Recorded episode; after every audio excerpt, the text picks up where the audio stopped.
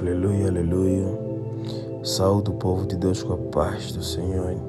Nós estamos aqui nesta manhã de quinta-feira para mais um devocional, para mais uma mensagem e mais uma reflexão direcionada ao teu coração.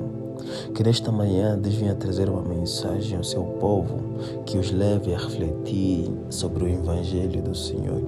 Nós estamos no livro de Mateus, capítulo 17 para ler dos versículos 24 a 27. Assim nos diz a palavra do Senhor no Evangelho de Jesus que nos escreveu Mateus. E chegando eles a Carfanaum, aproximaram-se de Pedro. Os que cobravam as dracmas disseram: O vosso mestre não paga as lágrimas. Disse ele: Sim. Entrando em casa, Jesus lhe antecipou, dizendo: Que te parece, Simão? De quem cobram os reis da terra os tributos ou os impostos? Dos seus filhos ou dos alheios? Disse-lhe Pedro: Dos alheios. Disse-lhe Jesus: Logo estão livres os filhos.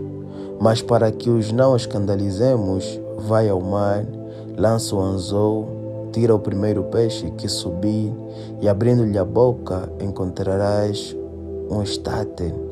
Toma-o, dá-o por mim e por ti. Palavra do Senhor. Aqui a Bíblia, nesse capítulo, a partir do versículo 24, ela vai nos falar sobre Jesus pagar o tributo.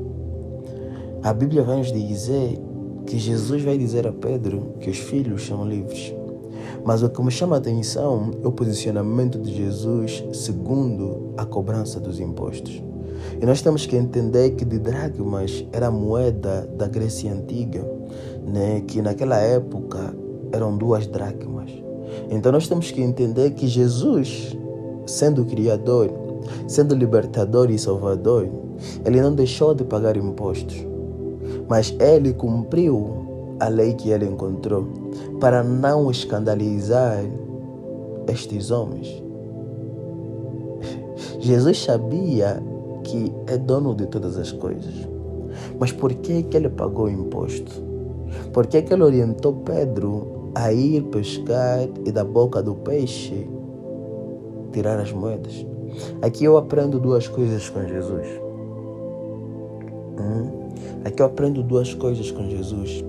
A primeira coisa que eu aprendo com Jesus é que em determinados momentos da nossa vida nós precisaremos fazer, nós precisaremos saber manejar conflitos, nós precisaremos ter cuidado antes de nos colocarmos em certas posições. Jesus podia não ter pago, mas ele decidiu pagar para não escandalizar as pessoas. Então, em certos momentos, nós vamos ter que fazer o imposto, vamos ter que fazer o oposto e ter que pagar os impostos. Nós vamos ter que cumprir a lei dos homens para podermos viver bem na sociedade, para que os homens não se escandalizem. A outra coisa que eu aprendo com Jesus é que em todo o tempo ele pode operar milagre, Ele pode fazer o impossível se manifestar em nossas vidas, porque em nenhum momento a nossa consciência vai nos dizer que da boca de um peixe poderão sair moedas. Mas Jesus, que é o dono de todas as coisas, que é aquele que opera milagres, ele vai testar a fé de Pedro. Porque qualquer pessoa poderia dizer que, mas como é que da boca de um peixe irei encontrar moedas né, para poder pagar os impostos? Mas Pedro, quando sai de casa e move para aquele lugar pescar, ele está a ativar a sua fé. Então ele pega na palavra de Jesus liberada e ele vai. Então aí eu consigo ver que Jesus em todo o tempo ele pode fazer milagre e nós em todo o tempo precisamos crer e avançar, porque fé sem mover é uma fé estagnada. Então nós precisamos ter fé e agir, nós precisamos ter fé e avançar.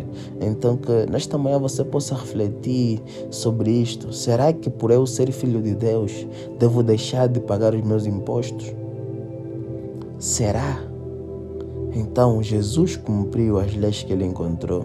Então também cumpra as leis que você encontrar nesse determinado país, nessa determinada sociedade ou nesse determinado lugar.